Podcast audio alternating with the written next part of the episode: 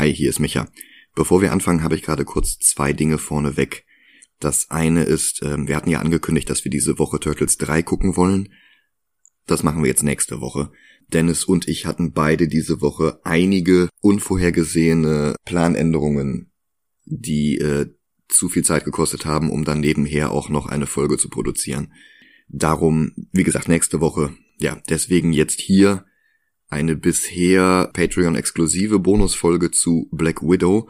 Und das bringt mich zum zweiten Punkt, den ich vorher noch kurz ansprechen möchte. Black Widow ist Russin, ihre Familie in diesem Film ist russisch.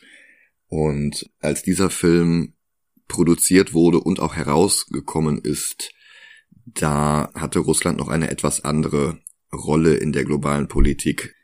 Sicherlich wurde die Krim schon annektiert. Es ist ähm, seitdem um einiges schlimmer geworden. Und dass wir jetzt diese Folge herausbringen, soll natürlich in keinster Weise bedeuten, dass wir in der aktuellen Situation auf der Seite Russlands stehen würden. Ähm, tun wir nicht. Ich, ich denke bloß, irgendwann werden wir diese Folge veröffentlichen müssen. Und ich sehe es in absehbarer Zeit nicht besser werden. Ja, das nur vorneweg. Bis dann.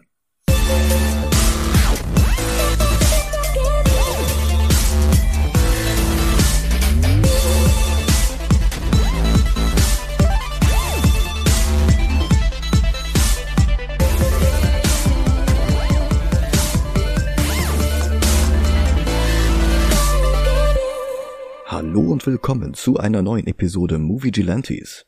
Hallo. Mein Name ist Michael Heide mein Name ist Dennis Kautz. Und über Black Widow haben wir schon ein bisschen in Folge 37 gesprochen, aber ihr eigener Film gibt uns natürlich die Möglichkeit, ein kleines bisschen mehr in die Tiefe zu gehen. Aber vor allen Dingen die Frage, warum Black Widow in Phase 1 eingeführt, aber erst in Phase 4 einen eigenen Film bekam, ist fast so spannend wie der Film selbst. Oh ja. Erfunden wurde Black Widow 1963 von Stan Lee, Don Rico und Don Heck als Schurkin für Tales of Suspense, also die Serie von Iron Man. Ihr erster Auftritt war in 52, also Heft Nummer 52, im selben Heft, in dem Anton Wanko starb, der ein Jahr früher als sie als Iron Man Schurke angefangen hatte, aber dann die Fronten wechselte, der im MCU aber lediglich darauf reduziert wurde, der Vater von Mickey Rourke's Whiplash zu sein. Widow lernte dann Clint Barton kennen, den sie überhaupt erst dazu inspirierte, zu Hawkeye zu werden, einem weiteren Iron Man Gegner. Nach etwas hin und her hatte er dann einen Face-Turn und trat den Avengers bei, daraufhin wechselte dann auch sie die Seiten. Schon 1967 wurde ihr angeboten, ebenfalls Mitglied bei den Avengers zu werden, aber sie ließ sich bis 1973 Zeit und gründete dann auch schon zwei Jahre später ein völlig anderes Team zusammen mit Angel und Iceman von den X-Men, mit Hercules und mit unserem guten Freund Johnny Blaze. Neben einer ganzen Reihe von eigenen Miniserien und Ongoings war Black Widow ansonsten hauptsächlich als gelegentliche Freundin und Partnerin von Daredevil und später Bucky Barnes zu sehen. Allerdings trat sie auch immer mal wieder den Avengers bei, vor allem nach 2012, als ohnehin alles ein wenig an das MCU angeglichen wurde. Oh ja. Aktuell besteht das Team zum Beispiel aus ihr, Cap, Iron Man und Thor, Captain Marvel, Black Panther, Doctor Strange, Blade, She-Hulk und aus der Robbie Reyes Version von Ghost Rider. Nice. Mhm. Im MCU war sie fast von Anfang an dabei. Wenn man Nick Fury nicht mitrechnet, dann war Black Widow das vierte Avengers-Mitglied überhaupt, das wir je zu Gesicht bekommen haben, ein ganzes Jahr vor Thor, Hawkeye und Captain America. Eigentlich war es darum längst überfällig, dass Natascha ihren eigenen Film bekam. Dass das erst jetzt passierte, liegt nicht mal in erster Linie an SARS-CoV-2. Der eigentliche Grund ist der Milliardär Ike Perlmutter. Der hatte mit dem An- und Verkauf von maroden Firmen ein Vermögen verdient und wollte sich in den 90ern auch mit Marvel bereichern. Marvel war damals böse vom Konflikt der Kunst gegen den Kapitalismus angeschlagen.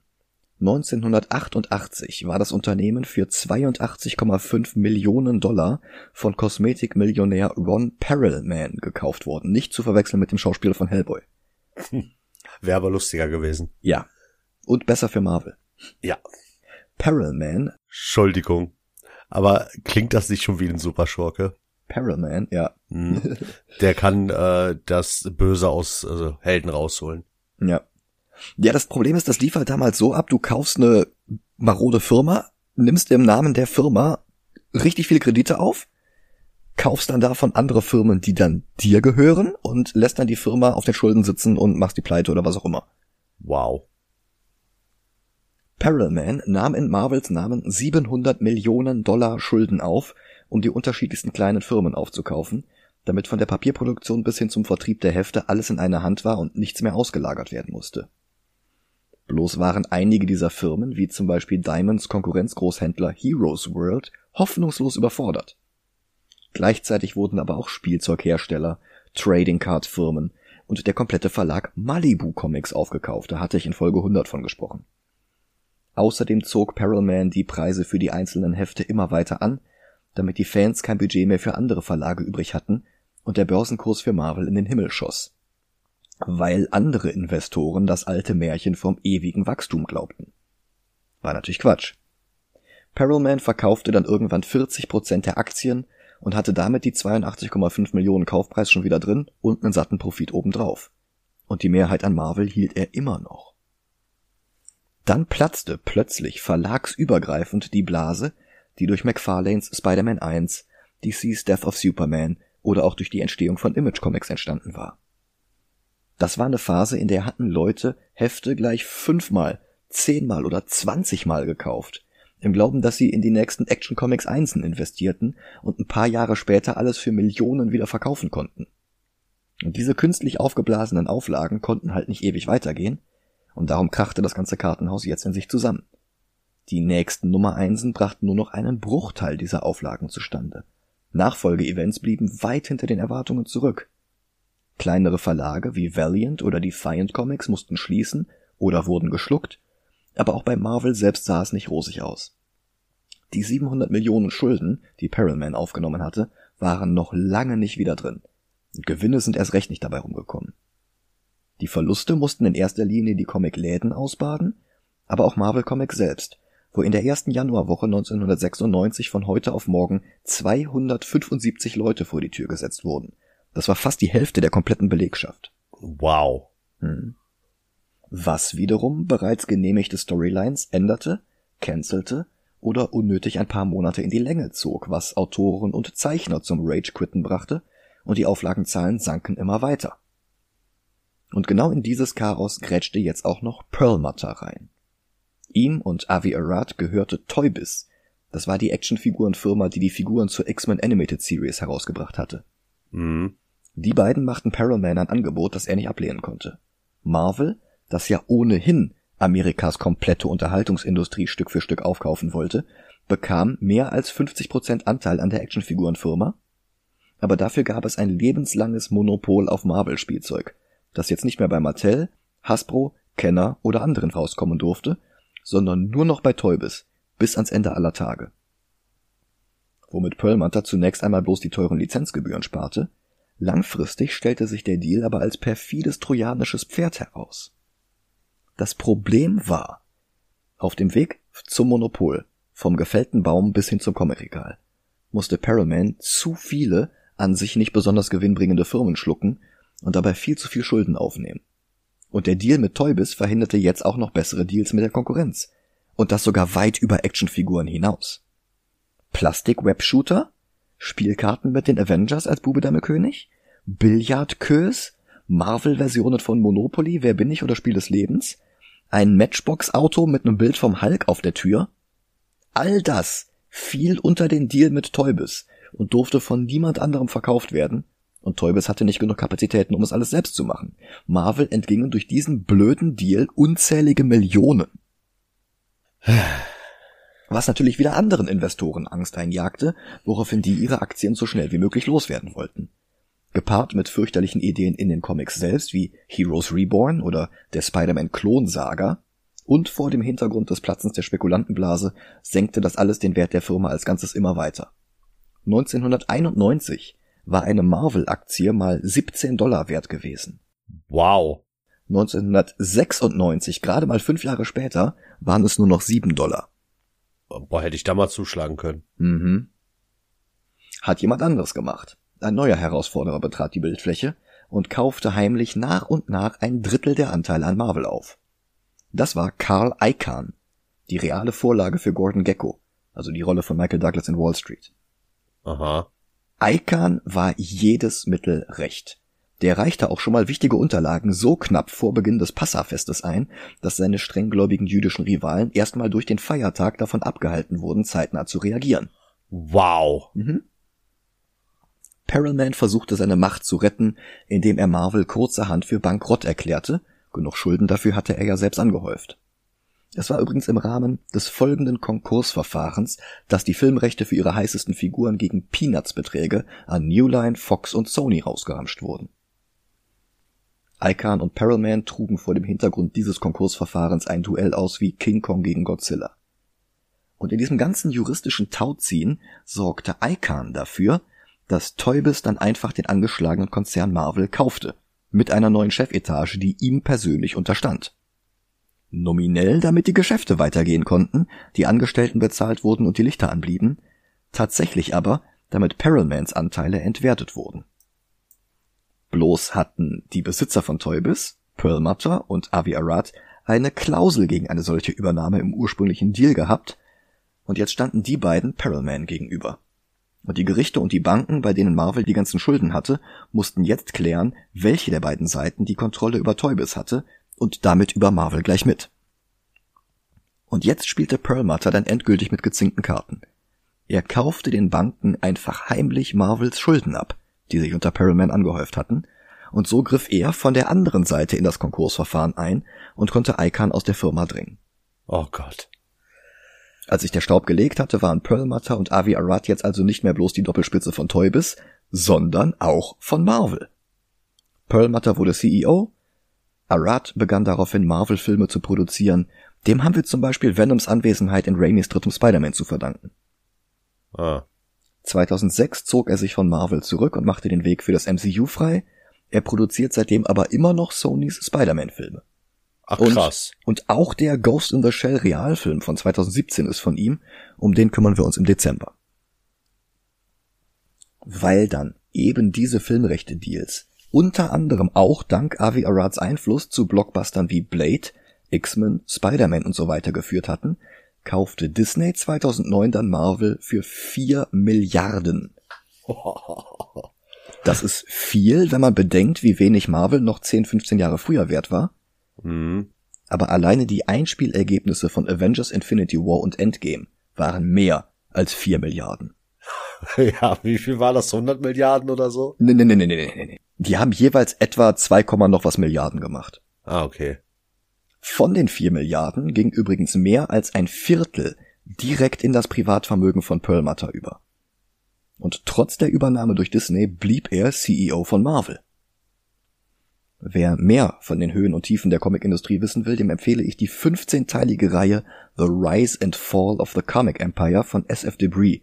Da habe ich einen Teil der Informationen her, die ich gerade eben zusammengetragen habe. Ich verlinke das mal in den Show Notes. Und Perlmutters Einfluss auf Marvel war fürchterlich. Ganz offen zur Schau gestellte rassistische und sexistische Ansichten führten dazu, dass die ersten 17 MCU-Filme ausschließlich weiße Heterozis-Männer in den Hauptrollen hatten. Frauen, People of Color, waren selbst in Teamfilmen nur Nebenrollen vorbehalten, weil Perlmutter der Meinung war, dass Kinder kein Spielzeug von Superheldinnen kaufen und weil, ich zitiere ihn jetzt, alle Schwarzen sowieso gleich aussehen. Wow. Zitat Ende. Nicht-hetero und nicht-cis-Personen kamen für Perlmutter sowieso nicht in Frage, auch nicht für den Regiestuhl. Da gab es ebenfalls nur weiße Heteromänner. Damit nicht genug soll es auch Perlmutter gewesen sein, der Edgar Wright noch vor Drehbeginn von Ant-Man wegekelte und der Joss Whedon nach Age of Ultron ins DCEU trieb, wo der dann Ray Fisher und Gal Gadot tyrannisieren durfte. Kevin Feige war auch kein großer Freund von Perlmutter, unter anderem weil der als Machtspielchen den Batman-Hush-Autoren Jeff Loeb als zweiten Kopf von Marvel Studios installierte. Äh. Loeb durfte an Feige vorbei TV-Serien wie Agents of S.H.I.E.L.D., Inhumans oder Defenders auf den Weg schicken, die auf der Erfolgswelle des MCU mitreiten durften, die Erfolgsformel aber auch verwässerten und die nur selten an die Qualität von WandaVision oder Loki herankamen. Ja. Auch sonst ist Perlmutter kein besonders netter Zeitgenosse. Er spendete mehrere Millionen an die Republikaner, unter anderem direkt an den Wahlkampf von Donald Trump. Die beiden waren ohnehin eng befreundet. Perlmutter war Stammgast in Trumps Golfclub Mar-a-Lago. Und nach der Vereidigung zum Präsidenten machte Trump dann Perlmutter zu einem von drei inoffiziellen Chefs des Kriegsveteranenministeriums. Die beiden anderen waren ebenfalls Mitglieder im Golfclub. Der oberste Kotzbrocken bei Marvel Comics konnte sich einfach so in ein Ministerium hineinkaufen. 2015 kam dann endlich die Wende, zumindest für Marvel. Kevin Feige's Studios wurden nicht mehr Perlmutter, sondern Disneys Alan Horn unterstellt. Und so konnten dann endlich Filme wie Ryan Cooglers Black Panther oder Anna Bowdens Captain Marvel auf den Weg geschickt werden, die prompt alle möglichen Rekorde brachen. Ant-Man teilte sich jetzt den Titel seiner Fortsetzung mit Wasp. Jeff Loeb wurde 2019 vor die Tür gesetzt und das machte den Weg frei für die Disney Plus Serien, bei denen Kevin Feige mitreden konnte. Und die Phasen 4 und 5 mit Shang-Chi, den Eternals, Blade, einer weiblichen Thor und einem Team-Up von Captain Marvel, Miss Marvel und Monica Rambeau, das wäre unter Perlmutter alles erst recht nicht möglich gewesen. Ich habe jetzt mal eine Frage. Ja, bitte. Gibt es eigentlich irgendwas Negatives über Kevin Feige zu sagen? Angeblich redet er manchmal den RegisseurInnen und DrehbuchautorInnen zu sehr rein. Ja, okay. Aber wirklich was Negatives. Ich meine, das ist auch nicht schön. Aber irgendwie Sowas richtig krasses weiß ich nicht. Vielleicht kann der das aber auch besser verdecken als andere. Oder er ist einfach gut. Ey, vielleicht ist er einfach gut, ich weiß es nicht. Ah, ich hoffe, er ist einfach ein guter Mensch und macht das aus Liebe zur Sache, weil er als Kind Fan war. Das wünsche ich mir auch. Ah. Wenige progressive Fans beschweren sich im Moment, dass Marvel gerade angeblich zu sehr auf benachteiligte Bevölkerungsgruppen setzt. Okay. Aber das ist halt auch in erster Linie eine Reaktion darauf, dass genau das vorher einfach nicht möglich war und somit einiges an Nachholbedarf bestand und zum Teil immer noch besteht. Und der Erfolg gibt dem Ansatz dann ja auch noch recht. Auch der Black Widow-Film wurde 2015 nach dem Ende von Perlmutters Einfluss endlich auf den Weg geschickt. Den haben sie dann bloß vor Infinity War und Endgame nicht mehr fertig gekriegt und die Pandemie hat ihn dann wie gesagt noch einmal verschoben. Ja, ich möchte nur noch eine Sache sagen. Sehr gerne. Ich finde es gut, dass Black Widow einen Film bekommen hat. Mhm. Und nicht falsch verstehen, ich hätte mir trotzdem einen Black Widow Hawkeye Film gewünscht. Ja, Einfach nicht, weil ich äh, mit einer weiblichen Figur als Hauptfigur nicht äh, zufrieden bin, sondern einfach alle wollten wissen, was in Budapest passiert ist. ja gut, das erfahren wir ja auch hier. Ja, aber äh, ne, es fehlt was an dieser Story. Und zwar Hawkeye. Ja. Wobei, seine Präsenz ist ja im Film. Ja, aber du weißt, was ich meine. Ja, klar. Ich hatte es schon nach dem ersten Gucken gesagt, aber dieser Film kommt im Grunde genommen zum falschen Zeitpunkt. Ja. Und damit meine ich noch nicht mal die Verschiebungen wegen Covid-19. Das Ding ist, Civil War endete mit einem ziemlichen Cliffhanger. Das Team war geteilt, Cap und Iron Man zerstritten, ein Teil der Mitglieder wurde sogar ins Gefängnis gesteckt. Und Marvel machte dann überhaupt nichts damit. Doctor Strange und Guardians of the Galaxy 2 waren vor Civil War angesetzt. Spider-Man Homecoming spielte in seiner eigenen Ecke und ging auf den neuen Status quo kaum ein. Thor Ragnarök spielte im Weltall, Black Panther größtenteils in Wakanda. Und dann kam auch schon Infinity War, wofür sich die Rächer wieder zusammenraufen mussten, um gegen Thanos und seine Black Order zu bestehen. Und selbst das passiert erst in Endgame. Im Endeffekt ja. Der Snap änderte dann alles. Endgame schuf sowieso einen komplett neuen Status quo. Und danach war die Zeit nach Civil War, die Black Widows Solofilm erkundet, dann plötzlich auch nicht mehr interessant. Dass dieser Film jetzt zwei Jahre danach, statt nur ein Jahr danach herausgekommen ist, hat Vor- und Nachteile. Ein Nachteil ist zum Beispiel, dass die Serien WandaVision, Falcon und Winter Soldier und Loki in der Zwischenzeit weiter vorangeschritten sind, so dass ein Film, der während und kurz nach Civil War spielt, heute noch rückständiger wirkt als vorher. Der größte Vorteil am Dreh nach dem Ende der Infinity Saga ist aber natürlich, dass sich Regisseurin Kate Shortland nicht mehr damit aufhalten musste, irgendwie in die Handlung einzubauen, dass Thanos gleichzeitig am anderen Ende der Galaxis Glenn Close den Power Stone klaut oder was auch immer für eine Vorbereitung auf Infinity War mit dem Brecheisen in den Film hineingezwängt worden wäre. Das gibt Black Widow die Möglichkeit, etwas eigenständiger dazustehen und das tut dem Film auch gut. Shortland ist eine australische Regisseurin, die vorher die Coming-of-Age-Romanze Somersault, den Psychothriller Berlin-Syndrom und das Kriegsdrama Lore gedreht hat, kurz für Hannelore. Das ist die Protagonistin des Films. Bei Shortland stehen auch immer Frauen im Mittelpunkt. Was natürlich gar nicht so schlecht ist, wenn man einen Solofilm für Black Widow drehen soll. Der Film selbst ist okay. Wo Captain America 2 das MCU mit Spionage-Thrillern im Stil der 70er kreuzte, wo Ant-Man ein Heist-Movie in der Welt der Avengers war, da kombiniert Black Widow den MCU-Hausstil halt mit James Bond. Insbesondere mit den Brosnan und Craig-Filmen. Aber auch andere Action-Thriller der letzten 25 Jahre findet man in der DNA des Films. Mission Impossible, Staatsfeind Nummer 1, eine Prise Jason Bourne, sowas halt. Black Widow beginnt mit einem Flashback. Wir schreiben das Jahr 1995, also ungefähr Halbzeit zwischen dem Niedergang der Sowjetunion und der Zerstörung des World Trade Centers. Bill Clinton ist Präsident, Helmut Kohl ist noch immer Bundeskanzler, Microsoft bringt ein neues Windows heraus, Gangsters Paradise ist in den Charts, Take That haben sich noch nicht getrennt, Batman Forever und Judge Dredd laufen in den Kinos. Es gingen Oscars an Forrest Gump, Pulp Fiction und an den späteren Doctor Who Hauptdarsteller Peter Capaldi. Der hatte einen Kurzfilm mit Richard E. Grant als Franz Kafka gedreht. Also Capaldi hatte Regie geführt und das Drehbuch geschrieben. Krass. Hm? In Generic Suburb City, Ohio, ist das alles egal. Es ist Sommer und ein Mädchen mit blau getönten Haaren fährt mit dem Fahrrad durch die Idylle. Kinder spielen, die Welt ist in Ordnung. Sie pfeift ein paar Töne und bekommt sofort Antwort. Ein anderes Mädchen, ein paar Jahre jünger. Die beiden albern herum. Die jüngere von beiden stößt sich das Knie. Rachel Wise kommt dazu, küsst das Knie. Alle drei staunen über ein paar Glühwürmchen und dann gibt es Abendessen. Das könnte eine ganz normale Familie sein. Ist es aber nicht. Denn als David Harbour scheinbar der Vater, nach Hause kommt, bricht alles auseinander.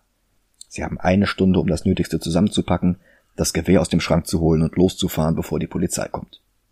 Er zeigt Rachel Wise, dass er eine Diskette mit Daten in der Tasche hat.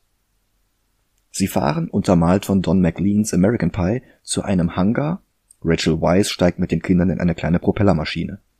Harbour bleibt draußen, wirft spielend viel zu schwere Wagen umher und eröffnet das Feuer auf die sich nähernden Polizeiautos.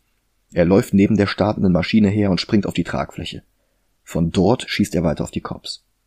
Rachel Wise wird angeschossen, aber das ältere Mädchen übernimmt das Steuer. Die Maschine hebt ab. Harbour hängt immer noch draußen dran wie Tom Cruise in einem Mission Impossible Film.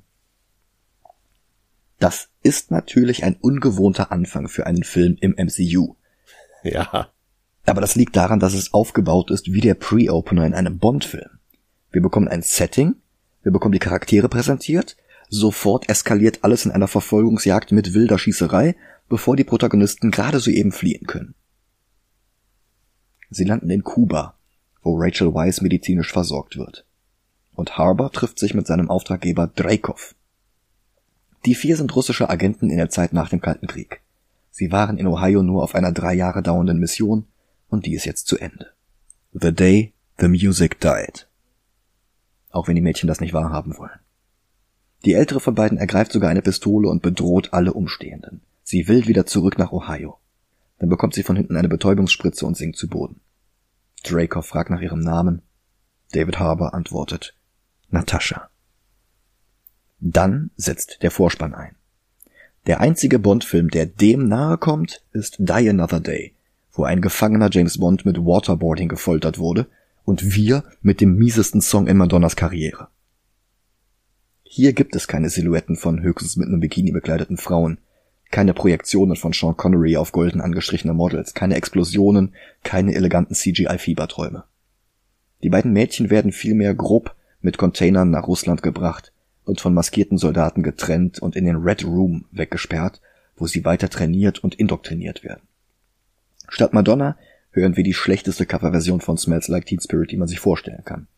Kannst du mir mal eine Sache erklären? Was haben Superheldenfilme der letzten zehn Jahre mit schlechten Popcovern? Jetzt mal im Ernst. Ja. Also selbst ironisch ausgelegt ist das unerträglich. Ja. Aber immerhin hat Black Widow eine Vorspannsequenz. Das ist im MCU ja echt eine Seltenheit. Ja, das stimmt. Für gewöhnlich gibt's nur einen drei Sekunden lang eingeblendeten Titel. Eine aufwendige Credit-Sequenz folgt dann erst am Ende zwischen dem Ende des Films und dem ersten Teaser für den nächsten Film. Ja. Stimmt schon. Ja. Sonst hast du nur das dö, dö, dö, dö, dö. Also das, ja. Mar das Marvel-Theme. Oder Ja. Avengers-Theme. Im Marvel-Theme ist das, ne? Du meinst das Marvel Studios? Ja, ja. Ja, aber das hast du ja immer vorneweg. Das hast du ja auch bei äh, 20th Century Fox, das hast du bei Universal. Aber äh, das ist ja das Einzige, was so ein bisschen an Intro rankommt. Ach so, ja. Und dann halt immer einmal eingeblendet der Titel vor schwarzem Hintergrund. Genau. Ja, und hier kommt halt sehr viel mehr. Es folgen Fotos von Dreykov mit Clinton, mit Yeltsin, mit Putin. Was bemerkenswert ist, denn wir haben hier ja sonst eigentlich einen Kontrast zwischen heiler Welt in Ohio und Umerziehungslager in Russland. Vater, Mutter, Kinder und American Pie auf der einen Seite, Psychoterror auf der anderen. Aber der Bruch läuft nicht entlang des eisernen Vorhangs.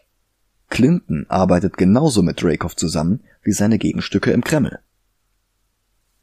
Dreykov wird übrigens gespielt vom Engländer Ray Winstone, der um 2000 seinen Durchbruch mit Dramen wie Nil by Mouth und Gangsterfilmen wie Sexy Beast hatte.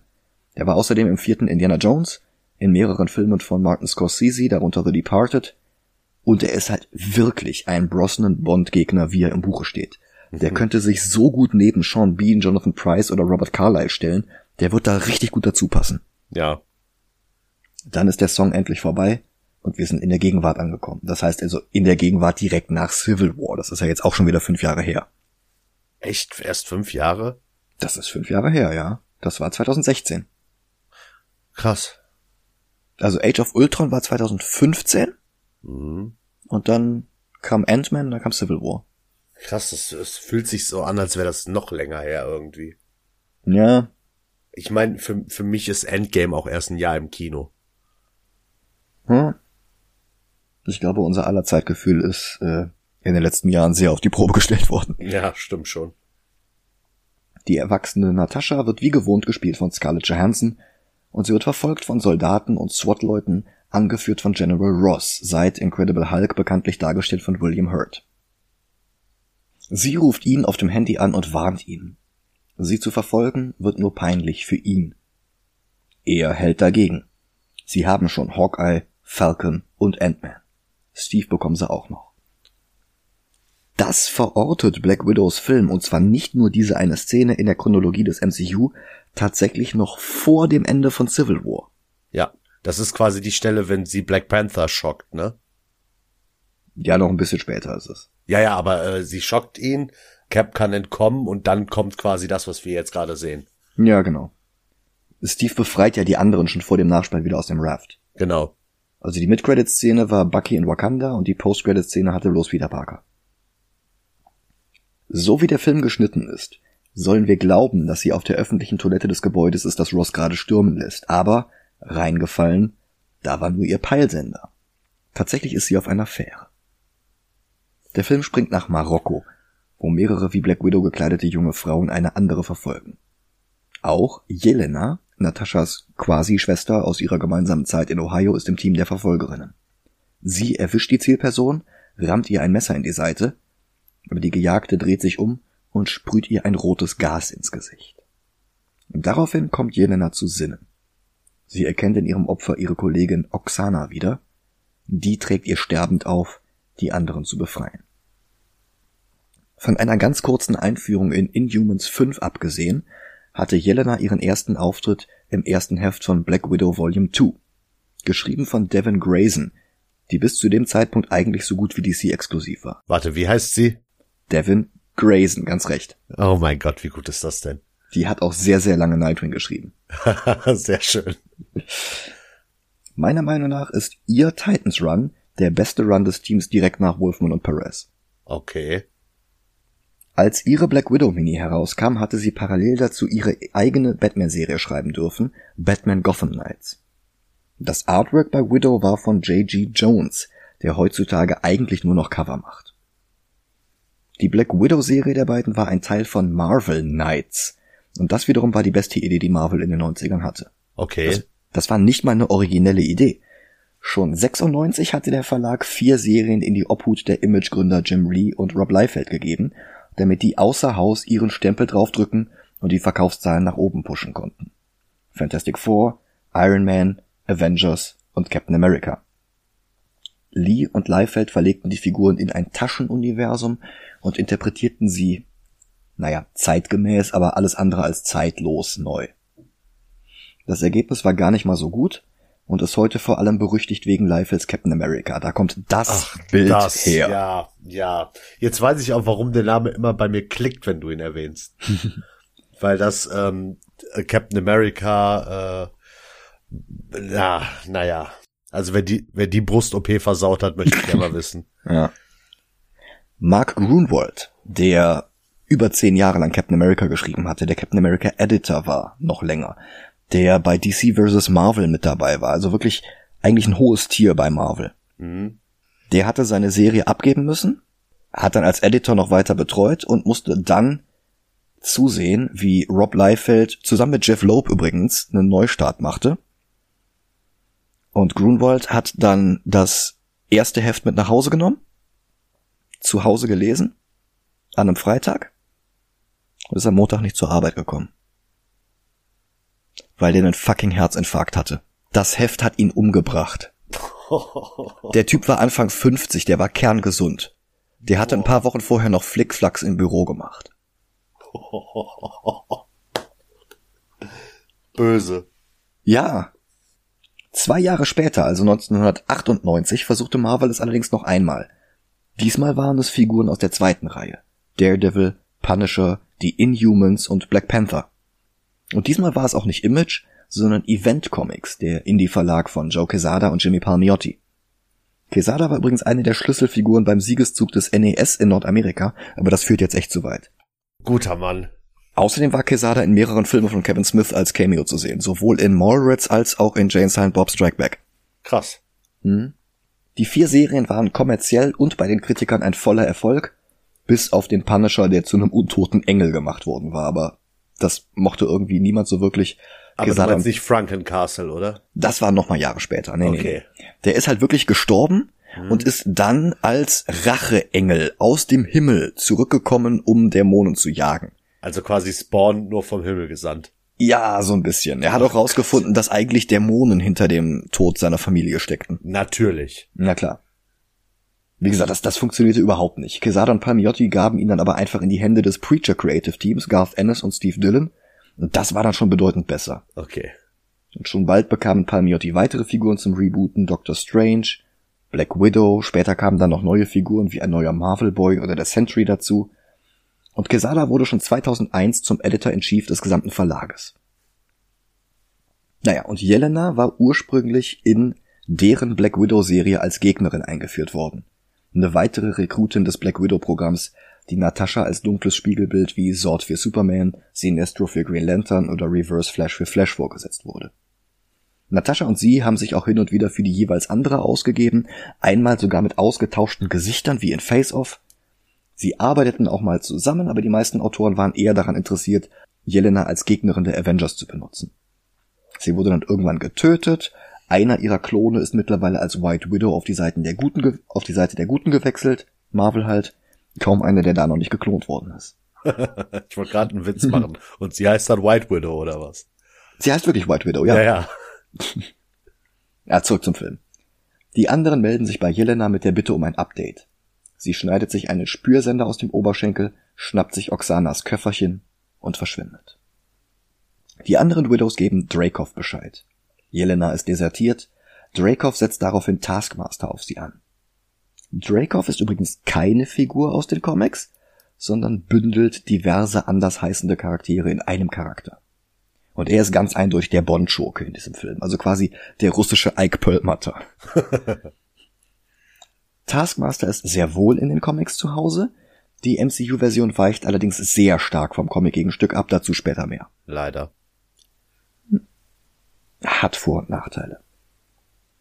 Was Film Taskmaster auf jeden Fall aus den Comics übernommen hat, ist der Look mit Totenkopfmaske und Kapuze, auch wenn es im Film eher nach Extremsport aussieht als nach dem Skeletor-Look aus den Comics. Auch gleich ist die Fähigkeit, jede einmal gesehene Bewegung simulieren zu können, was Taskmaster effektiv mit den Nah- und Fernkampffähigkeiten diverser Helden auf einmal ausstattet. Darum sehen wir jetzt, wie Taskmaster Video-Footage von Hawkeye und Natascha studiert. Letztere ist mittlerweile übrigens in Norwegen gelandet.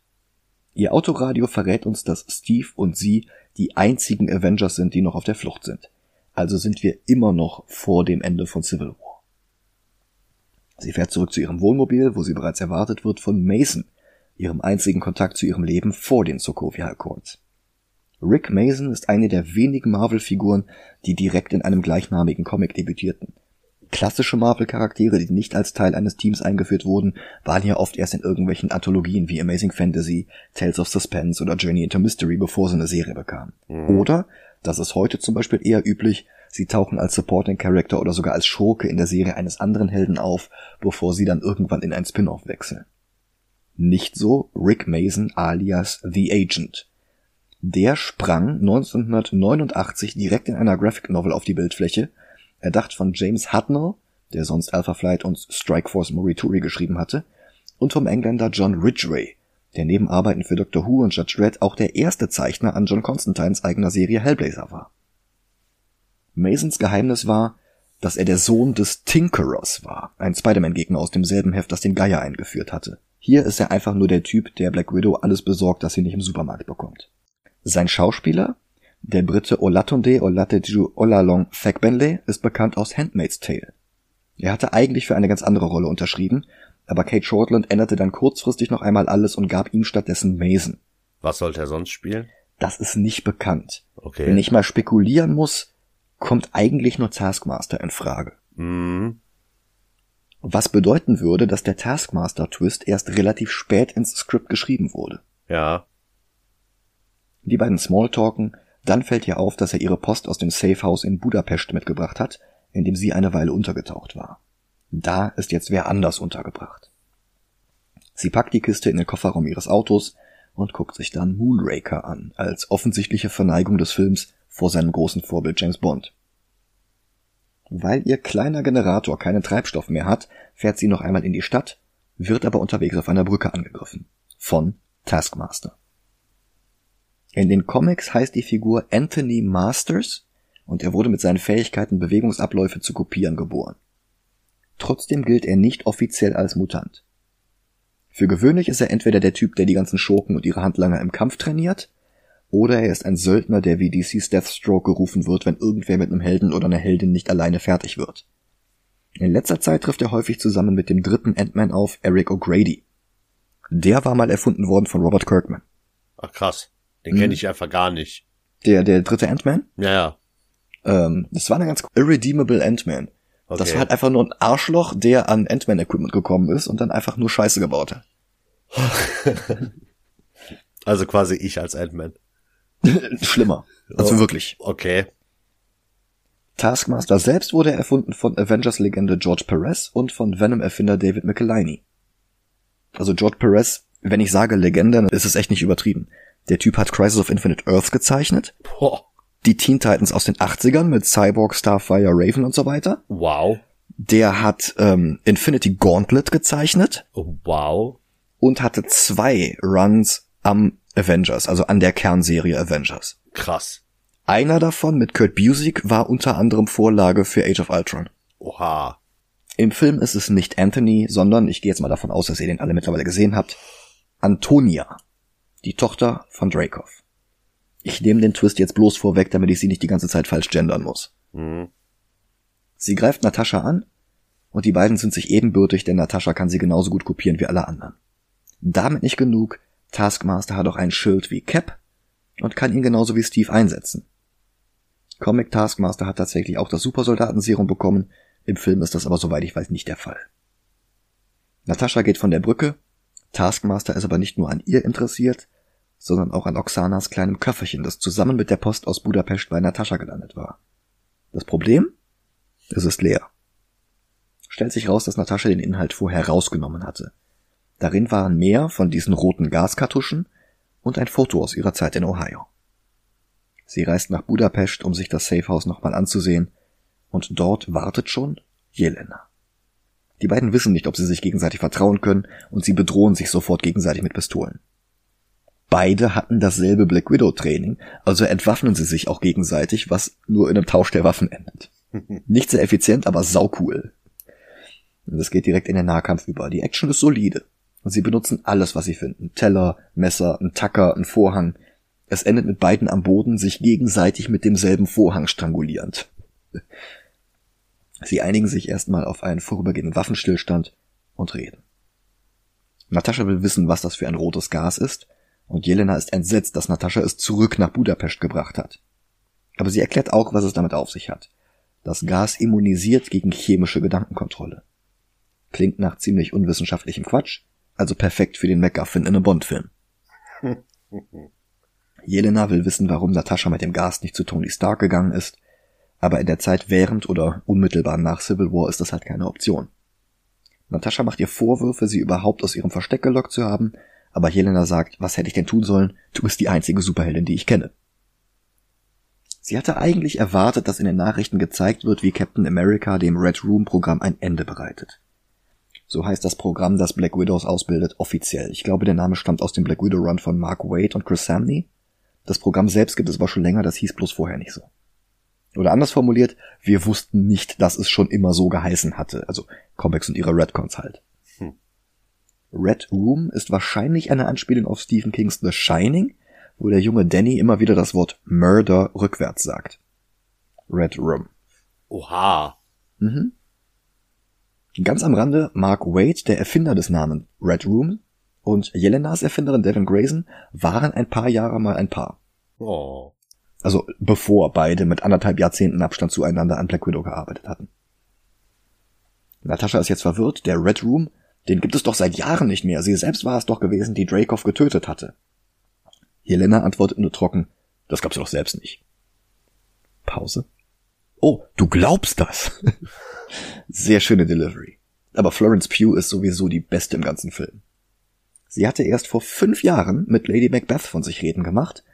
Danach folgte Anspruch wie King Lear und Little Women, Horror wie Malevolent oder Midsommar und in Fighting with My Family spielt sie die Wrestling Diva Paige. Wirklich enorm wandlungsfähig, die Frau. Natascha erklärt Jelena, dass ihr Bombenattentat auf Dracov der letzte Schritt war, bevor sie zu S.H.I.E.L.D. überlief. Als sich Natascha und Clint im ersten Avengers über Budapest unterhalten und über das Rot in ihren Büchern, das sie wieder gut machen muss, da meinte sie genau diese Geschichte. Dann explodiert plötzlich die Decke. Jelena steckt die Kartuschen mit dem Gas ein und beide gehen in Deckung. Mehrere Black Widows seilen sich aus der Wohnung über ihnen ab, und es folgt ein längeres Setpiece, das zuerst einmal von einer Schießerei in eine Verfolgungsjagd über die Dächer übergeht. Dabei kämpfen die beiden auf einem fallenden Schornstein gegen eine der anderen Widows. Die wird nach ihrem Versagen aus der Ferne von Dracov ferngesteuert, sich selbst umzubringen, denn ja, Dracov lebt.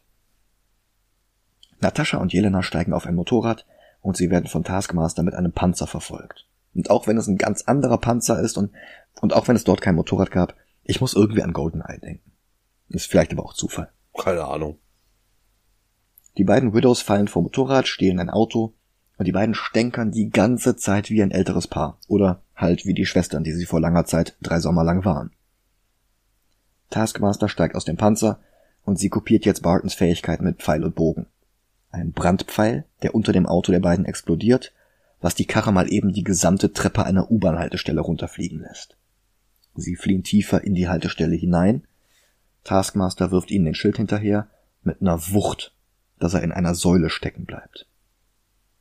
Jelena ist verletzt, ihre Blutspur lotst ihn eine Falltür hinunter, tatsächlich verstecken sie sich aber in einem Lüftungsschacht über ihm. Auch hier hatte sich Natascha Jahre vorher mit Barton versteckt. Und die Wände sind noch voll mit ihren Tic-Tac-Toe-Spielen. Jelena will wissen, was Natascha mit Dracovs Tochter gemacht hat, und Natascha gibt zu, sie getötet zu haben. Es gibt eine Rückblende zu damals, in der wir Jeremy Renner zwar nicht zu Gesicht bekommen, aber immerhin seine Stimme hören. Die Bombe, von der Natascha dachte, dass sie Dracov getötet hat, die war in der Schultasche seiner Tochter. Eine bessere Gelegenheit, nah an Dracov heranzukommen, hatten sie nicht. Und seitdem lebt Natascha mit der Schuld. Das macht es so gut, dass Taskmaster im Film nicht Tony Masters ist. Es ist alles andere als subtil. Aber dass sich Natascha in ihrem letzten Film buchstäblich mit ihren Fehlern auseinandersetzen muss, die sie seit Avengers beschäftigen, dass ihr innerer Konflikt hier ganz direkt nach außen gekehrt wird, das ist schon irgendwie stark. Und es gibt Nataschas Tod in Endgame rückwirkend noch einen anderen Kontext. Sie hat ihre Fehler wieder ausgebügelt und ist mit sich selbst wieder im Reinen, als sie sich auf Vormir opfert, damit Clint seine Familie wiedersehen kann. Aber so weit sind wir noch nicht. Natascha will wissen, wo der Red Room ist. Jelena sagt, sie weiß es nicht, er ändert auch ständig den Ort. Alle Widows, die rein oder raus müssen, werden vorher betäubt, um wirklich auf Nummer sicher zu gehen. Jelena fragt Natascha, was die wohl glaubte, wo ihre kleine Schwester die ganze Zeit war. Natascha gibt zu, geglaubt zu haben, dass Jelena es rausgeschafft hat. Jelena verarscht Natascha wegen ihrer Dreipunktlandung, und das stand erst gar nicht im Skript. Aber Autor Eric Pearson hat dann mitbekommen, dass Florence Pugh eines Tages, als die Kamera aus war, Scarlett Johansson wegen der Superhero Landing aufgezogen hat, und daraufhin hat er die Szene noch mit ins Drehbuch aufgenommen. Pearson hatte vorher die ganzen Kurzfilme geschrieben, die eine Zeit lang auf den MCU Blu-rays mit drauf waren. The Consultant, Item 47, Agent Carter und so weiter. Von da aus kam er zur Serie Agent Carter und als nächstes schrieb er dann schon Tor 3, King Kong vs. Godzilla und jetzt halt Black Widow. Ach man, erinnere mich doch nicht an Agent Carter, ich will die Serie zurückhaben. Oh. Wobei er bei Black Widow auch wirklich nur das Drehbuch geschrieben hat. Die Story ist von Jack Schaefer und Ned Benson. Benson hatte vorher das metallige Rashomon-Experiment The Disappearance of Eleanor Rigby geschrieben. Jack Schaefer hatte WandaVision erdacht und umgesetzt. Natascha verarztet Jelenas Wunden und Jelena fasst noch einmal zusammen, dass Dracoff für sein Widow-Programm unzählige schutzlose Mädchen und Frauen unterdrückt, Gehirn wäscht, ihnen die Kontrolle über ihre Gebärmutter abnimmt und die Gebärmütter samt Eierstöcke gleich mit, und der sie dann in Einsätzen verheizt, nicht mal mehr zum Wohle seines Vaterlandes, sondern einzig zur persönlichen Bereicherung.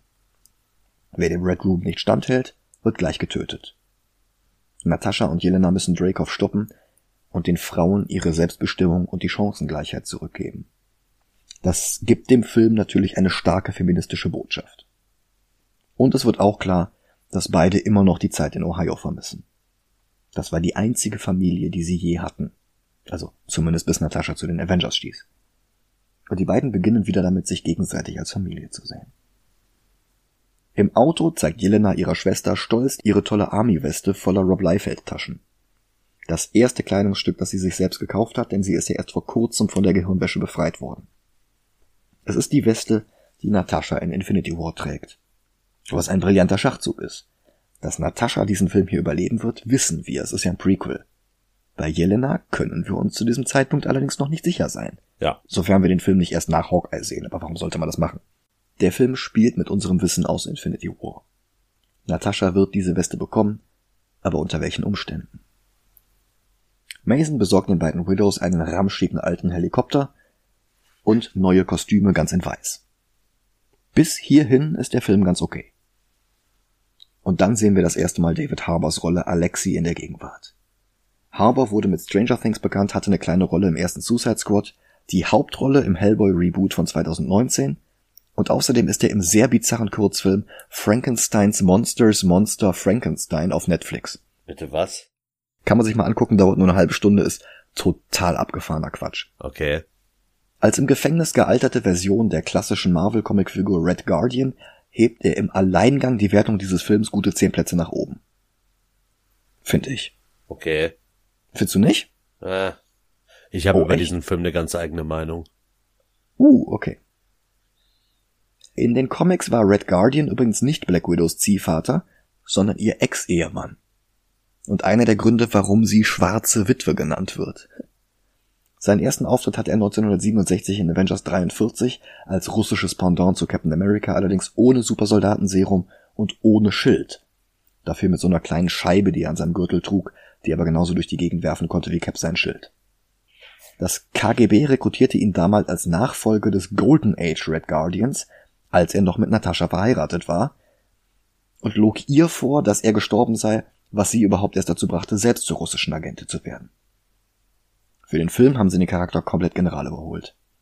Hier war er auch Russlands Antwort auf Steve Rogers, allerdings hat er im Rahmen seiner Heldenkarriere auch Superkräfte und einen Schild bekommen, damit die Parallelen noch deutlicher sind.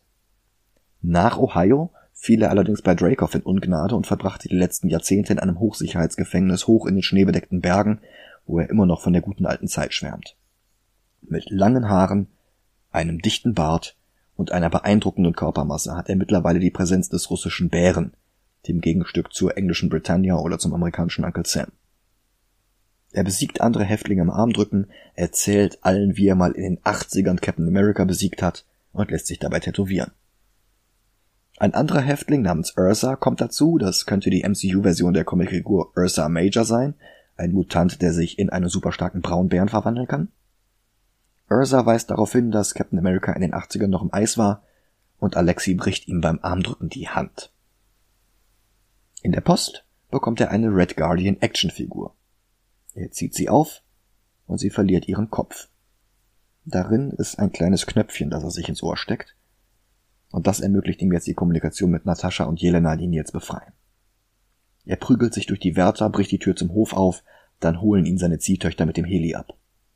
Weil das alleine noch nicht spektakulär genug für einen Bond-Film aus den 90ern wäre, hat sein Fluchtversuch jetzt aber einen Gefängnisaufstand ausgelöst und plötzlich ist alles voll von Insassen und Wärtern, die sich gegenseitig bekämpfen. Natascha seilt sich ab, legt eine Superhero-Landing hin, die Helena gleich wieder spöttisch kommentiert. Wärter eröffnen das Feuer auf den Hubschrauber und dann schießt sie vom Helikopter aus mit dem Raketenwerfer auf die Wärter. Das ist effektiv, löst aber auch gleich eine gigantische Lawine aus und aus allen Seiten rasen Schneemassen auf das Gefängnis zu. Jelena fliegt los, Natascha hängt sich ans Seil und dann streckt sie die Hand nach ihm aus und hebt Red Guardian in allerletzter Sekunde aus dem Schnee heraus. Sie betreten den Heli und Jelena knallt ihm erstmal eine. Sie haben ihn nicht rausgeholt, weil sie ihn immer noch lieb haben. Er soll sie lediglich zum Red Room bringen. Dann gerät er mit Natascha aneinander, die die Avengers als ihre Familie bezeichnet. Er beschwert sich sogar noch, wie langweilig die Jahre in Ohio damals waren, aber er schlägt auch vor, dass die beiden Melina fragen, die beide Schwestern für tot gehalten hatten. Sie fahren also nach St. Petersburg, wo Melina heute noch lebt. Aber der Helikoptertreibstoff reicht nicht. Sie gehen zu Fuß weiter. Alexi fragt Natascha, ob Captain America je von ihm erzählt hat. Und er lässt durchblicken, wie stolz er auf seine beiden Töchter ist. Die Rächerin und die beste Jungassassinin der Welt. Boah, wie viele Leute die beiden getötet haben. Das freut ihn wirklich. Melina, also die Rolle von Rachel Weisz, macht mittlerweile Experimente mit der Intelligenz von Schweinen. Ihr Gegenstück in den Comics war Iron Maiden, eine Rüstung tragende Söldnerin, die nicht viele Auftritte hatte, in denen sie gegen Black Widow gekämpft hat, aber auch gegen Captain America, Iron Man und sogar Agent Jimmy Woo. Sie bemerkt, dass sich drei Eindringlinge nähern und zielt gleich mit dem Scharfschützengewehr auf sie, bis sie die drei erkennt. Alexi begrüßt sie mit Rani we're home. Ich lasse jetzt mal den russischen Akzent des Films. Die vier betreten ihr Haus. Sie räumt die Waffe in einen Geheimraum hinter einem Küchenregal und hier sehen wir auch zwei Masken im Hintergrund. Das erinnert erst einmal an die Maske, die Iron Maiden in den Comics trägt. Tatsächlich ist es aber Setup für später. Noch jemand versucht, sich in sein Comic-Kostüm zu zwängen.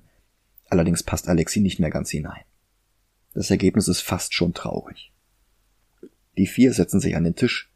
Und das passt nicht zu den Action-Thrillern, die sich der Film als Vorbild nimmt, aber es passt ins MCU, mhm. wo es solche Szenen nicht erst seit Age of Ultrons Party im Stark Tower oder seit dem Besuch auf Hawkeyes Farm gibt. Das erdet den Film zwischen all der Action und macht es einfacher, sich mit den Figuren zu identifizieren. Sowohl Scarlett Johansson als auch Regisseurin Kate Shortland waren eigentlich dagegen, die Sequenz mit in den Film aufzunehmen, aber Kevin Feige setzte sich durch und ich finde, der Film profitiert davon. Denn das Zurückfallen in alte Rollen bis hin zum aggressiven Flirten zwischen Alexi und Melina schweißt die vier auch wieder ein Stück weit zusammen, auch wenn sie das selbst noch gar nicht merken. Natascha hat allerdings keine Geduld für Bonding, also verlangt sie, dass Melina sie sofort zu Dracoff führt. Melina bringt aber erstmal eines ihrer Schweine herein, benannt nach Alexi. Ihre Experimente basieren auf den Daten, die sie damals in Ohio von Shield gestohlen haben, die zu dem Zeitpunkt auch noch von Hydra unterwandert waren, also die Diskette. Und jetzt kann sie ihren Versuchstieren sogar anweisen, mit dem Atmen aufzuhören, und die müssen den Befehl befolgen. Dann bröckeln die Schutzwände der vier doch noch nach und nach, und Jelena trauert jetzt offen der Vergangenheit hinterher.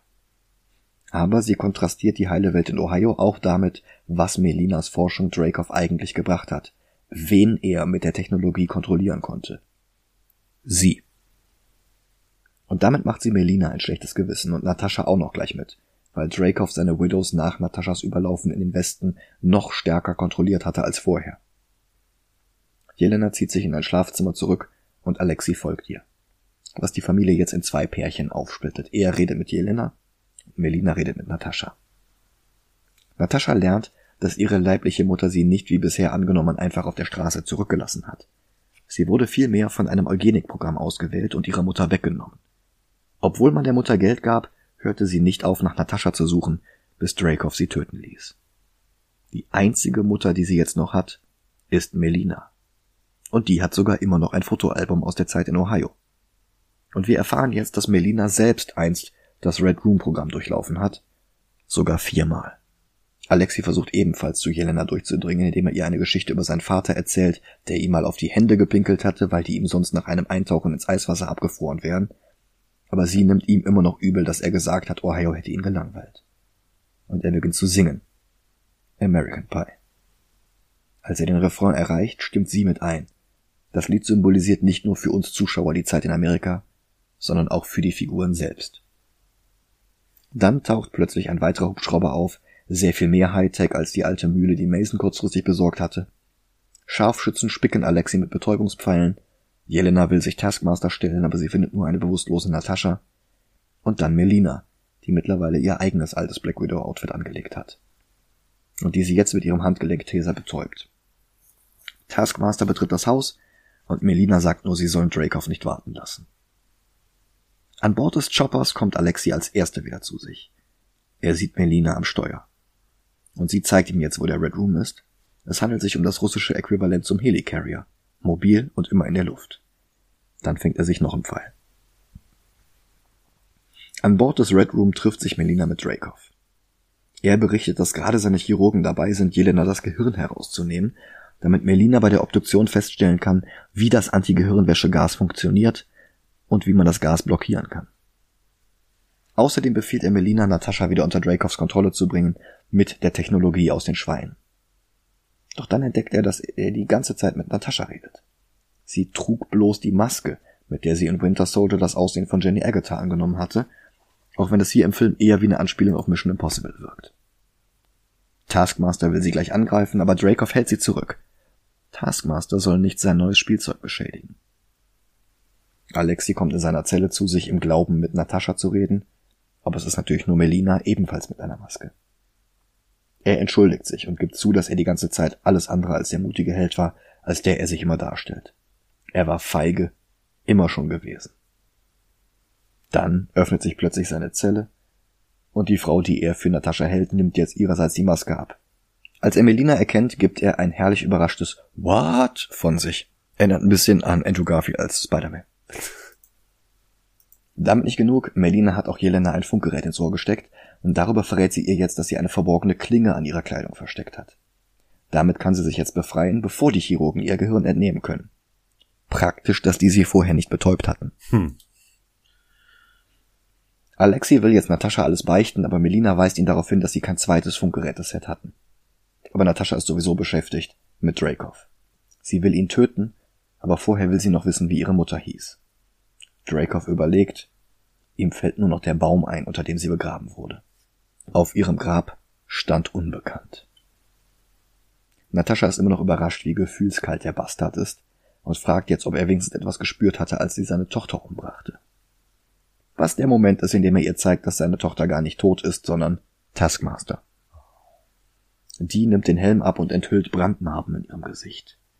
Um ihr Leben zu retten, hat Drake ihr einen Chip eingepflanzt und der erlaubt ihr jetzt, Bewegungen wie die von Nataschas Rächerkollegen zu kopieren. Er schickt seine Tochter los, um Alexi und Milena zu töten, und Natascha glaubt kurz, dass ihr Moment gekommen sei. Sie zieht ihre Pistole, richtet sie auf Dracoff, aber sie kann nicht abdrücken. Teil des Gehirnwäscheprogramms. Alle Black Widows sind unfähig, ihn zu töten, Sie sind geeicht auf seine Pheromone. Mit ihrem Messer kommt sie auch nicht viel weiter.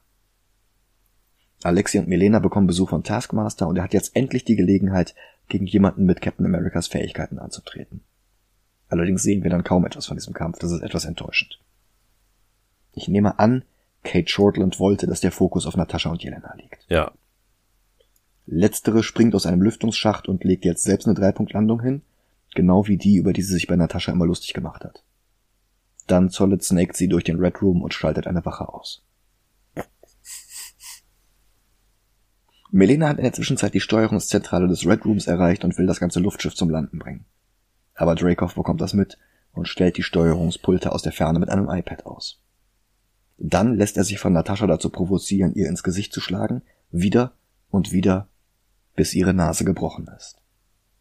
Dann zeigt er ihr eine Weltkarte, auf denen die Positionen all seiner Agentinnen als rote Punkte auftauchen. So eine Art Widow Cerebro. Er gibt damit an, dass er seine Widows ganze Kriege auslösen lassen kann. Und als hätte der Film ihn nicht schon ausreichend als widerliches Arschloch dargestellt, nennt er Mädchen jetzt auch noch einen nachwachsenden Rohstoff, von dem es immer zu viel gibt. Sie dreht sich um und erkennt, dass er das alles von einer Konsole in seinem Schreibtisch aus steuert mit einem Ring als Security-Schlüssel. Ein kurzer Flashback enthüllt, dass Natascha das die ganze Zeit wusste. Genau wie sie auch von den Pheromonen wusste. Sie hat ihm nur was vorgespielt, so wie sie Loki 1 in Avengers 1 das eingeschüchterte Naivchen vorgespielt hatte. Milena hat sie längst auf alles vorbereitet. Um die Pheromone davon abzuhalten, ihr Gehirn zu erreichen, müsste sie sich schon den Geruchsnerv abklemmen, zum Beispiel indem ihr die Nase gebrochen wird. Dracoff war allerdings nicht stark genug, also hilft sie jetzt noch einmal nach, indem sie ihr eigenes Nasenbein auf seinem Schreibtisch zertrümmert. Und dann kann sie ihn plötzlich schlagen. Ihm sein iPad wegnehmen, mit dem er den Red Room steuert, Milena wollte aber nicht so lange warten, also hat sie einfach einen der Motoren sabotiert, sodass jetzt der gesamte Red Room sehr langsam zu Boden geht. Taskmaster hat in der ganzen Zeit Alexi verprügelt, und jetzt ist sie kurz davor, ihm den Todesstoß zu versetzen, aber dann kommt Milena dazu, rettet ihn und überrumpelt Taskmaster gerade lang genug, um sie in eine Zelle zu sperren.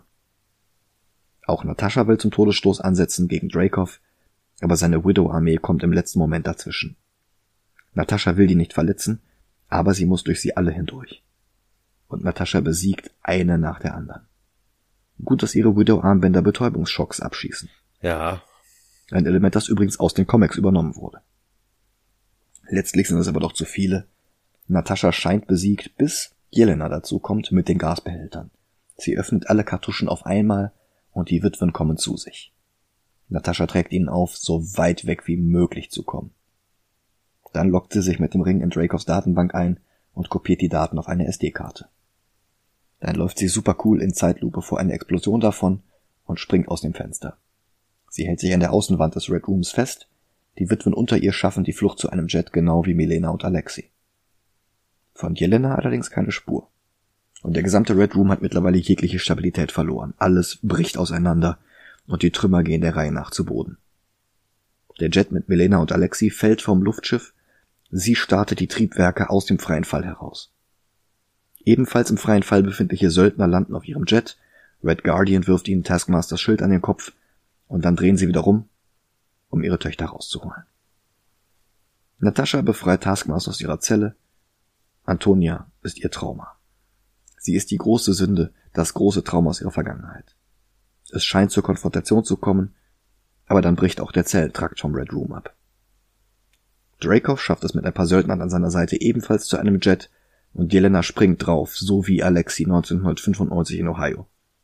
Aber sie will nicht mit der Maschine abheben, sie will Dracoff. Sie rammt einen Speer in das Triebwerk, die ganze Maschine explodiert. Natascha hatte Dracoff schon einmal getötet, heute ist Jelena dran. Jelena selbst wird heruntergeschleudert, aber Natascha schnappt sich einen Fallschirm und springt hinterher. Sie muss ihre Schwester retten im freien Fall. Das erinnert natürlich an Iron Man 3, aber ich halte es eher für eine Anspielung auf vergleichbare Stunts von Tom Cruise in der Mission Impossible Reihe. Ja. Sie schließt zu Jelena auf, aber der Fallschirm trägt sie nicht beide. Also schickt sie Jelena mit dem Fallschirm los und springt in der Luft von Trümmerteil zu Trümmerteil wie in einem Videospiel. Und weil das noch nicht aufregend genug ist, kämpft sie dabei jetzt auch noch gegen Taskmaster. Die beiden kommen auf den Boden an und das ist jetzt der große Showdown. Natascha will nicht kämpfen. Sie schafft es, Taskmaster den Helm abzunehmen, und eine letzte Ampulle mit dem roten Gas hat sie auch noch. Sie zerschlägt das Ding, Antonia atmet den befreienden roten Rauch ein, und der Kampf ist vorbei. Das Kämpfen ist vorbei. Sie fragt, ob Dracoff endlich weg vom Fenster ist und Natascha bejaht das. Der Rest des Red Rooms kracht zu Boden und Natascha findet Jelena. Kurz sieht es so aus, als hätte sie es nicht geschafft. Natascha nennt sie endlich ihre kleine Schwester und sie gibt zu, dass Ohio für sie auch real war. Die zwei fallen sich in die Arme. Melina und Alexi haben es auch geschafft, die Familie ist wieder vereint. Aber da naht auch schon Ross mit einem Trupp von Soldaten. Natascha schickt die anderen drei weg, sie muss sich Ross stellen. Wenn diese verkorkste Familie aus russischen Spionen wieder zusammenfinden kann, dann besteht auch noch Hoffnung für die Avengers. Bevor sie gehen, drückt Jelena Natascha noch ihre Weste in die Hand als Abschiedsgeschenk. Und noch ein Jet landet, die ganzen nicht mehr gehirngewaschenen Widows. Jelena schließt sich ihnen an, Melina und Alexi steigen mit an Bord und Taskmaster nehmen sie auch noch mit. Die beiden Schwestern spielen ein letztes Mal das Frage- und Antwortpfeifen vom Anfang des Films und dann erwartet Natascha Ross. Wie deren Konfrontation ausging, verrät eine Deleted Scene, in der sich die beiden im Auto unterhalten, bevor sie aus eben diesem fahrenden Auto flieht. Im Film fehlt dieser eigentlich sehr coole Moment. Stattdessen überspringt der Film jetzt zwei Wochen. Natascha trägt jetzt Jelenas Weste und hat die Haare blondiert, was nicht ganz zufällig dann auch wieder genau der Look ist, den sie am Anfang von Infinity War hat. Ja. sie trifft sich ein letztes Mal mit Mason. Er hat ein neues Fluggerät für sie besorgt. Diesmal hatte er mehr Zeit und es ist ein beeindruckender Hightech-Jet. Was sie erst vorhat? Und sie sagt, sie hatte ihr Leben lang keine Familie. Jetzt hat sie plötzlich zwei. Das ist alles etwas viel auf einmal. Und eine dieser Familien hat gerade arge Probleme, also wird sie jetzt ein paar Leute aus dem Gefängnis ausbrechen. Sie besteigt den Jet, es wird noch einmal Alan Silvestris Avengers Theme gespielt und sie hinterlässt nichts als ein paar Glühwürmchen, die in der Abendsonne fliegen, so wie am Anfang des Films. Da die aufwendige Credit-Sequenz am Anfang des Films lief, um die Bond-Filme zu kopieren, gibt es keine Mid-Credit-Szene, aber eine Post-Credit-Szene. Die spielt nach Endgame. Jelena besucht das Grab ihrer Schwester, es ist voller Blumen, Teddybären, Kerzen und Marienbildern. Sie pfeift ein letztes Mal, aber keine Antwort. Dann nähern sich Schritte und es ist Contessa Valentina, wieder gespielt von Julia Louis Dreyfus. Das hätte eigentlich ihr erster Auftritt sein sollen, noch vor Falcon and the Winter Soldier. Aber in welcher Reihenfolge sie ihre Anti-Avengers rekrutiert, ist ja eigentlich egal. Also wurde sie jetzt halt dort vorgestellt und hier ist retroaktiv ihr zweiter Auftritt. Ja. Sie hat auch eh nicht viel zu tun, außer Jelena ein Tablet in die Hand zu drücken. Hier, der Mann, der den Tod deiner Schwester zu verantworten hat. Ein Bild von Hawkeye in seinem Ronan-Outfit aus Endgame. Und in dessen Serie wird Jelena dann ja auch als nächstes auftauchen. To be continued. Ich bin froh, dass ich den Film mit etwas Abstand ein zweites Mal sehen konnte. Mhm. Denn ich fand ihn beim zweiten Gucken deutlich besser. Echt? Ja. Okay. Beim ersten Mal hätte ich den irgendwie bei Bloodshot oder so einsortiert. aber, Bist du aber nett. aber jetzt würde ich sogar noch höher gehen. Ah, Also ich finde den besser als Tor 2. nein. Ich, ich bin komplett ehrlich, ne? Mhm. Bis jetzt für mich schwächster MCU-Film, den wir gesehen haben. Uh. Mhm. Unter Incredible Hulk. Uh. Nee. Ich habe den Film auch zweimal geguckt. Mhm. Und ich fand den beim ersten Mal langweilig und beim zweiten Mal noch schlimmer. Echt? Ja, der Film hat nichts. Und wie sie den Taskmaster einfach verschandeln, ne? Ich komme darüber nicht hinweg. Ja, es ist halt dieselbe Freiheit, die sie sich bei Ghost rausgenommen haben in Ant-Man and the Wasp. Ja gut, dazu muss ich sagen, Ghost kannte ich vorher nicht. Ah, okay. Ich bin das aber ein riesiger Knackpunkt. Taskmaster-Fan. Weil ich das halt Mhm. mag, dass er dieses, okay, ich sehe was und kann's. Gut, das hast du hier auch. Ja, aber der ist mir äh, sie, ich, ich sag, ich sag der, weil ich nicht sie meine. Mhm. Der Taskmaster ist für mich nicht sie. Hm. Das hat auch nichts damit zu tun, dass sie aus ihm eine sie gemacht haben, sondern weiß ich nicht, der ist der ruhige und sagt nichts und weiß ich nicht. Mir hat das einfach alles nicht gefallen. Red Guardian hm. war wieder so ähm, Comic Relief Character. Ja, aber ich fand, es hat funktioniert. Ich mag David Harbour.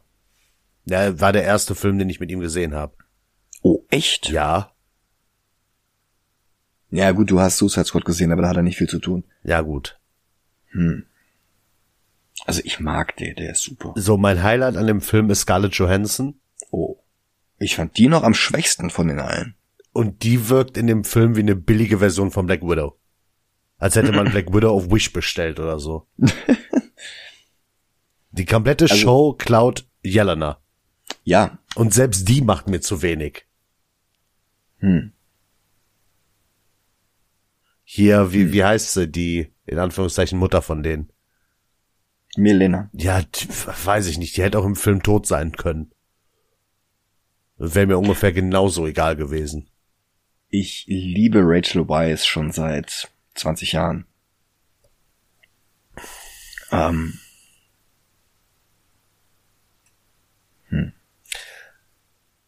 Ich habe mal gesagt, und jetzt muss ich doch Shang-Chi reinbringen, dass Shang-Chi wie ein äh, sehr guter asiatischer Film wirkt, der zufällig im MCU spielt.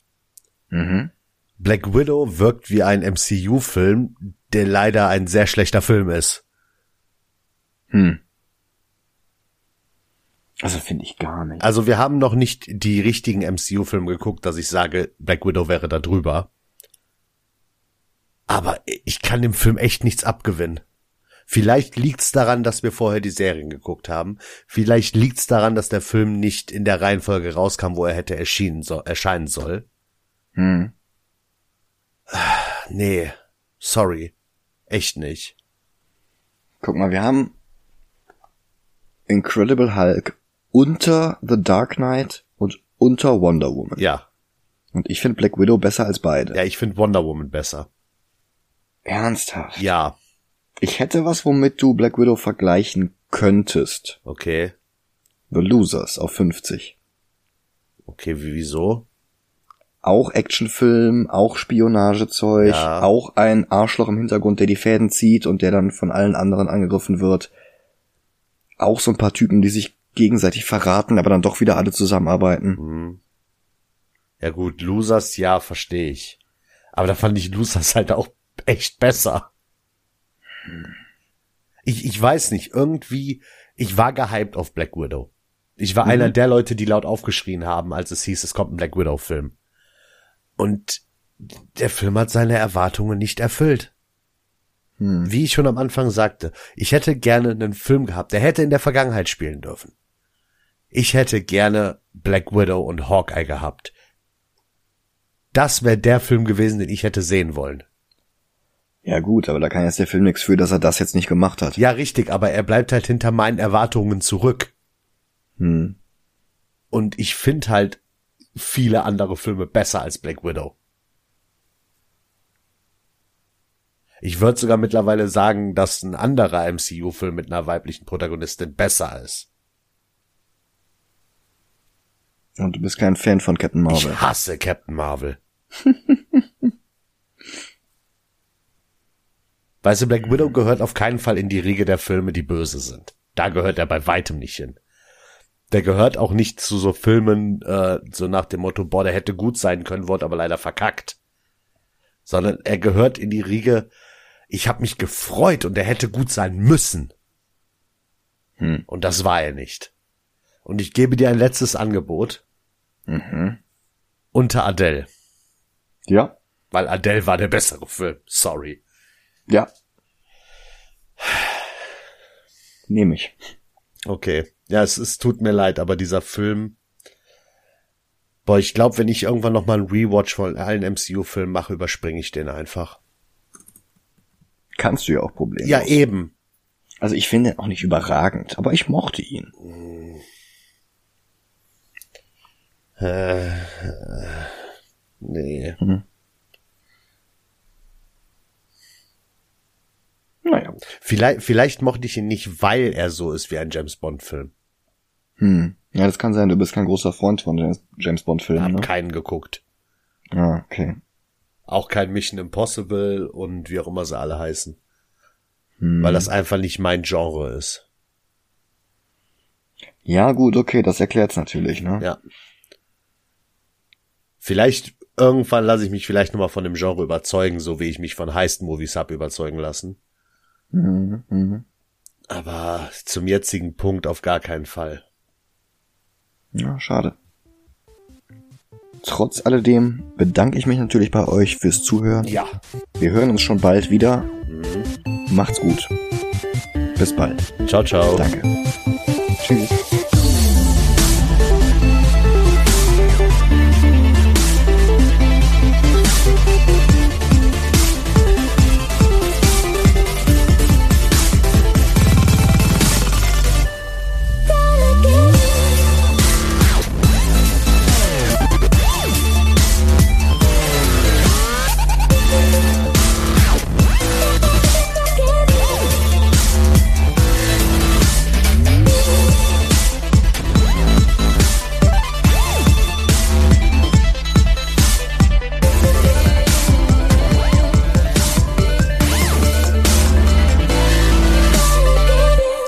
Snake kann man als Verb benutzen, ja. Nein.